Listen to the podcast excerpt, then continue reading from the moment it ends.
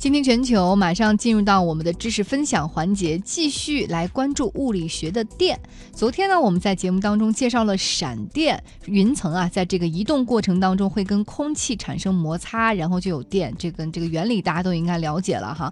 之后原子电子转移，云层带电之后呢，可以通过空气来放电，但是累积电荷的速度如果过快放电的话，那个就会产生闪电，而电压呢能够达到上亿伏，它可以。击穿云层，但是电量不大。嗯，所以我们今天要继续闪电的这个话题哈，我们要来连线人大附中的物理老师李永乐，他的本科是北大物理系，研究生是清华大学电子工程系的。我们要来跟李老师继续来聊聊闪电。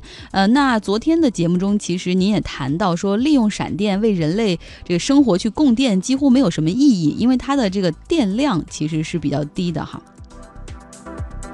嗯，如果我们对比一下的话，就会发现了，这个闪电的电压很高，有几亿伏。那我们普通的用充电宝啊，它的输出电压是五伏，所以它比这个闪电低很多。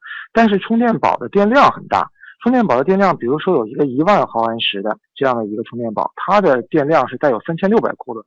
那相比于闪电一次只有几十库仑来讲，充电宝的电量反而很大。但是你可以做一个乘法，就是用电压乘以电量，算一下它们的能量，那我们就会发现闪电的能量还是远远大于充电宝的。都在下雨天，然后千万不要在树下站，然后千万不要站在空旷的地上，就哪怕打高尔夫球球场那种也不行。闪电会伤害人类吗？闪电因为电流非常大。所以它虽然作用时间非常短，它也会对人产生危险。它的原理和静电很像，但是静电是上万伏，闪电是上亿伏，差了一万倍。所以说呢，如果闪电劈中了人，那这个人就是很有可能会死亡啊。当然也有很多人他被闪电劈中了也不死啊，这个有时候也挺奇怪的。呃，闪电为什么容易劈在空旷田野上站立的人呢？就是因为在闪电发生之前，它会跟地面之间产生感应。比如闪电会带正电荷吧，它就会吸引地面上的负电荷。那么这个负电荷聚集在什么地方呢？会聚集在尖端的地方，这就是所谓尖端放电现象。比如说有一个避雷针啊，避雷针就是一个很高的金属柱，这个金属柱的尖端就会聚集很多的正电荷。那这个时候呢，闪电是最容易发生在云层和这个金属柱的尖端之间。于是它就最容易劈这根避雷针，因此避雷针的作用呢就是两个，第一个作用就是，假如这个闪电的电荷可以放掉，那么它最容易通过避雷针逐渐放电而不形成闪电。那么如果说闪电一定要发生的话，它也最容易劈避雷针，因为避雷针上有最多的 E 号电荷，它容易吸引闪电。那么，既然可以用避雷针吸引闪电，它就可以避免闪电去劈其他重要的建筑物啊，或者劈人呐、劈人、劈牲畜啊这些东西。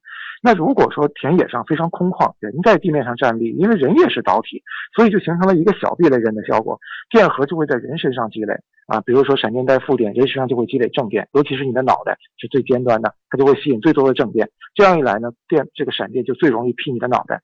所以在空旷的田野上呢，我们不能站立，那方法就是赶紧躲屋子里，或者是你倒下啊。另外也不要找一棵树躲雨，因为你这棵树的效果也相当于避雷针，这个闪电特别容易劈树。那如果你站在闪电，你一块劈了，所以这个就就容易出现危险。那能说现在城市里几乎每一栋大楼里面都有避雷针吗？还是说只是那种超高的摩天大楼才有避雷针？基本上都会有啊，高的楼都会有避雷针。那避雷针可能不是很大。啊，就是看起来不是那么明显，但是基本上都会有，在上面会有一个避雷针，当闪电劈这个建筑物的时候，劈到避雷针上，然后电流会顺着这个避雷针呢一直流到大地里去。避雷针必须跟大地相连，这样一来它就不会经过楼体了，也不会经过人。啊，这个效果呢，就有点类似于这个小鸟在高压线上站着，电压非常大。啊，但是小鸟为什么没事儿呢？就是因为电流它走高压线，它不走小鸟，你小鸟电阻比较大，啊，走高压线，所以就流过去。同样道理，闪电电流很大，它会走这个导体，就是避雷针，它不走你这个楼，所以这个避雷针呢，不一定是放在楼的旁边，它就可以立在楼上。立在楼上，然后通过导线连大地上就可以了，然后电闪电就会从这个路上去走，它不会走那个这个楼。那再来跟我们讲讲，就是闪电，就它瞬时的这个电压那么大，但是人类有想过考虑利用它们，能够利用吗？利用闪电的这种做法呢，现在看起来，啊，我所知的啊，还是在科幻电影里面，比如说有一部电影叫《回到未来三部曲》。它里面有一个有一个情节，就是需要很高的能量才能够穿越时空。那怎么穿越时空呢？那个时候没有那么大的发电机，那于是利用闪电的能量啊，这这是一种科学幻想。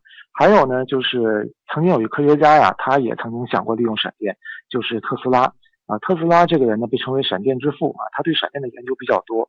他曾经提出了一种设想，就是引导闪电去劈敌人的战船。这件事儿是他在二战的时候提出的一个设想。啊，称之为“闪电风暴计划”。呃，他当时呢，本来是想跟这个美国总统商量一下，利用这种方式呢去批这个德国的舰船的。但是后来呢，爱因斯坦给总统写了一封信，说建议研制原子弹。后来这个总统呢就倾向于研制原子弹了，最后原子弹研制成功了，他这个计划就被搁置了。啊，这个就没有再利用。那么到现在呢，人们也不是很清楚如何利用闪电去把能量储存起来，或者为人类服务。啊，现在看起来还没有什么大规模的商用。那再说说更久远的那个富兰克林雨天放风筝，然后反正就感受到了这个闪电。但现在好多人都质疑说，他这个是不是真的，还是他自己捏造出来、假想出来的那次实验？这个是这个是不是真的还没有公论啊？但是很多人说它是假的。我觉得也有可能是假的，因为这个闪电的电流啊非常大，电压非常高。如果它真的去放放风筝的话，那就很有可能被雷劈中，而劈中了之后呢，你，这个很有很大概率死亡，所以嗯可能性不是太大啊。但是它也有可能会做过类似的实验，比如说它放风筝的时候呢，可能并没有啊在风筝旁边呢，离得比较远，这也是有可能的。但是不管怎么说，富兰克林这个人呢，他肯定是在当时对闪电的研究非常多，而且。啊，毋庸置疑的是，他通过对闪电的研究发明了避雷针，而通过这种避雷针的方法被人类造福。啊，同时呢，富兰克林还命名了正电荷和负电荷，他还当时改进了当时的消防局制度。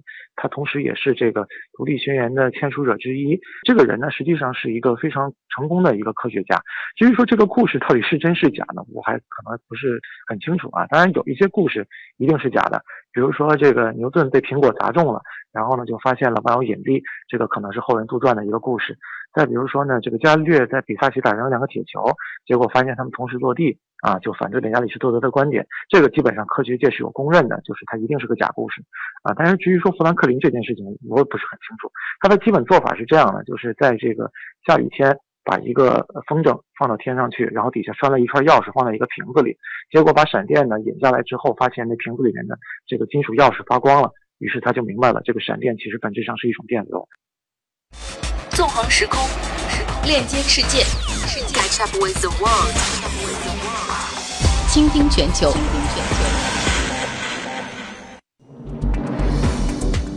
好，非常感谢李永乐老师给我们带来的介绍哈。这个最后讲的那个富兰克林这个雨天放风筝啊，当然这是他研究避雷针、发明避雷针所做的一个实验。这个实验比较危险，也不建议大家去尝试。那李永乐老师给大家讲了很多哈，我们来提两个问题给大家。第一个问题，小鸟站在高压电线上为什么不会被电死？这是第一个问题。而第二个问题呢，就是这个特斯拉当年想过用闪电。战，然后呢，用闪电去这个引闪电去劈对方的战船，他想弄一个闪电风暴计划。那是谁啊？决定要用什么，然后导致他这个计划流产了呢？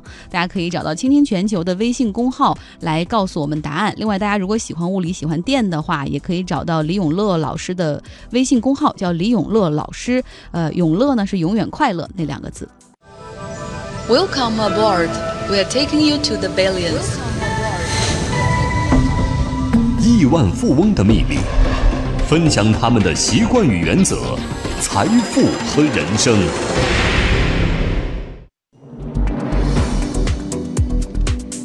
欢迎来到亿万的世界，我们继续来说巴菲特，伯克希尔哈萨维公司的老板哈，他即将八十八岁，他的投资组合五十三年来的平均年收益超过百分之二十。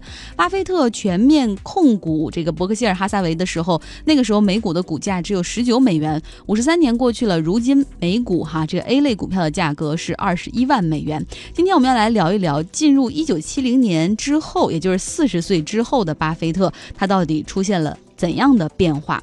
巴菲特那个时候其实身兼数职，他把自己的那个合伙公司清算之后，但是他还是有很多的职务，比如说伯克希尔哈撒韦公司的实际控制人，再比如说太阳报的董事长，包括奥马哈国民银行的董事。嗯，但是呢，巴菲特不在他以前就是做的风生水起的股票市场当中了哈，所以那个时候有人说，哎，巴菲特是不是要转行了？因为那个时候他好像感觉对外释放的信号就是他对于政治特别的感兴趣。他那个时候呢，支持这个民主党的总统候选人，比如说哈罗德休斯，还有阿拉德呃洛温斯坦等等，他会跟这些政治家们结成盟友，会在饭桌上打。高尔夫的时候跟他们讨论政治，然后每次聊到的话题基本都是跟政治相关的话题，而不再是他最擅长的商业话题。嗯，而且巴菲特那个时候他比较关心的是这个自由派的一些言论哈。大家我们以前讲过巴菲特第一集的时候，就是说巴菲特的父亲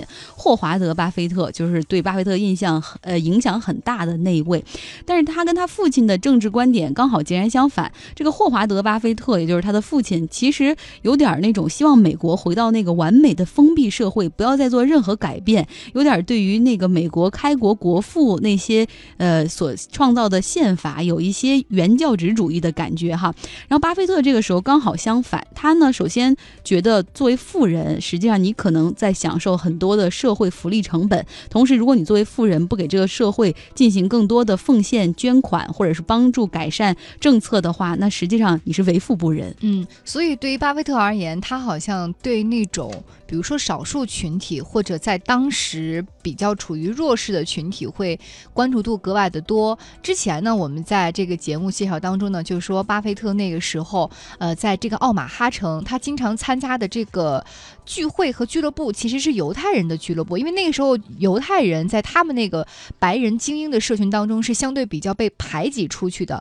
巴菲特呢也不知道该怎么去帮助他们，于是他就去参加这个犹太人的这种俱乐部。另外呢，巴菲特他现在到四十岁的时候就开始涉及公益事业，也是在他妻子苏珊的这个鼓励之下，他们成立了一个私人的信托基金，就叫做巴菲特基金，以他的名字来命名。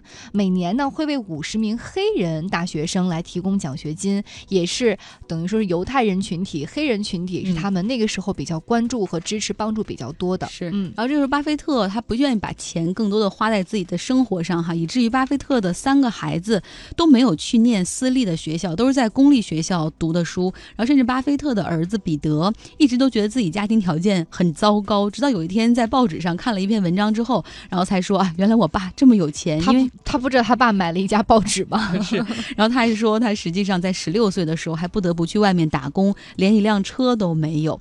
然后巴菲特这个时候，其实他经常会跟孩子们去说，他不希望孩子们能够从他那儿得到一份遗产，然后他也不想给孩子们一丁点儿的钱，然后不想把孩子们惯坏了，他想把钱花在更多有意义的地方。但这个时候，妻子苏珊啊，终于说服巴菲特说：“你能不能给我们掏点钱？我们也想在这个美国的加州洛杉矶南部的一个地方，一个海滩买一个度假别墅。”然后最终，巴菲特就花了十五万美元给大家给他们家庭置就是置了一个别墅。后来多说一句啊，这苏珊其实后来有的时候有点厌倦跟巴菲特一块生活了，觉得没有乐趣。呃，后来这个苏珊就离开了巴菲特，就去到了加州生活，也住在他们的这个别墅之中。嗯，那巴菲特这个时候呢，虽然说不在股市上打拼，可是他也是有这种投资的想法的。这个时候，他更愿意想投资买一个那种就是影响力更大的报纸。他之前拥有那个报纸呢，大家还记得吗？叫做这个《奥马哈太阳报》。可是现在他觉得这个《奥马哈太阳报》的那个影响力，还有在当地社会的那种威信力不够，他想买一个最好的。而他相中的是《奥马哈世界先驱报》。嗯，然后。关于这个奥马哈，他还想说，我不能总局限在我这个小城里面，对吧？我要走出奥马哈。后面呢，他又经这个洛呃杰杰伊洛克菲勒的介绍，他又想去这个华盛顿月刊那边去加入投资。然后巴菲特投资了三点二万美元，然后入股了这份报纸。后来又追加了五万美元，他希望能够在报纸上发更多的有意义的内容。而且巴菲特确实对新闻界格外的关注，他甚至看到一些好的新闻线索的时候，都会告诉自己旗下的，不论是奥马哈太阳报啊，然后还有这个世界奥马哈世界先驱报，包括这个华盛顿的这个报纸。嗯，而且最有趣的一点就是，巴菲特啊、参与到了一篇报道的前期的，比如说信息的提供、后期的编辑，而最终这篇文章发表了一九七二年三月份，并且还赢得了当年的美国新闻普利策奖。所以巴菲特也算是我们的半个同行。好，明天呢我们会继续来讲巴菲特。后面呢，巴菲特实际上跟华盛顿邮报的那位女掌门 Catherine 关系更加的好，而且也入股了华盛顿邮报。接下来听一首歌曲吧。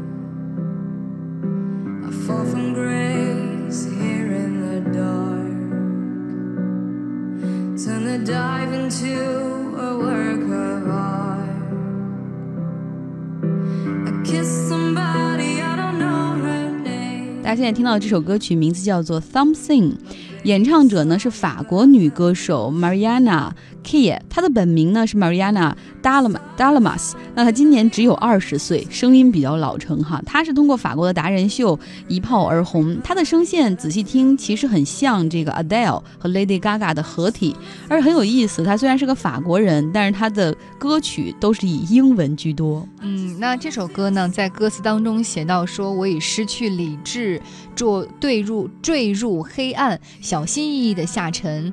我竭尽全力的想要去感受，内心在沉默当中喧嚣。the side and screaming aloud. Touch me now, my body 好，我们来说今天问题的正确答案啊，两个问题慢慢揭晓给大家。一个问题是呢，小鸟站在电线上，为什么没有被这个电流给打死哈？那原因呢是这个小鸟它的电阻比较大，而这个时候电流呢就选择走那个电阻比较小的，就是直接走电线过去了，所以小鸟没事儿，安然无恙。而另外一个问题呢，就是特斯拉啊，那个聪明的科学家，他曾经想过用闪电。然后去劈对方的战船，那为什么最终没有能够实现呢？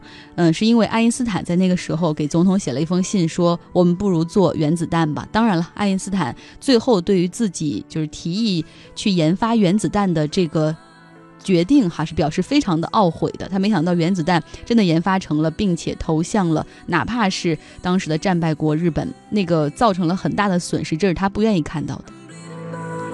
我们选四位听众来获奖：A 林、李汉波、木木和国强。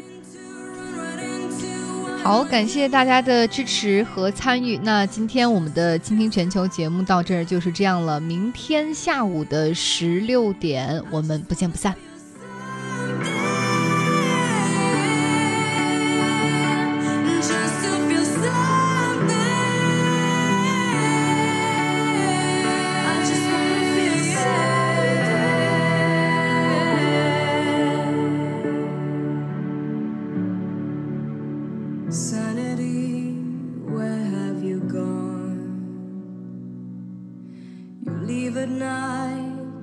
Return at dawn.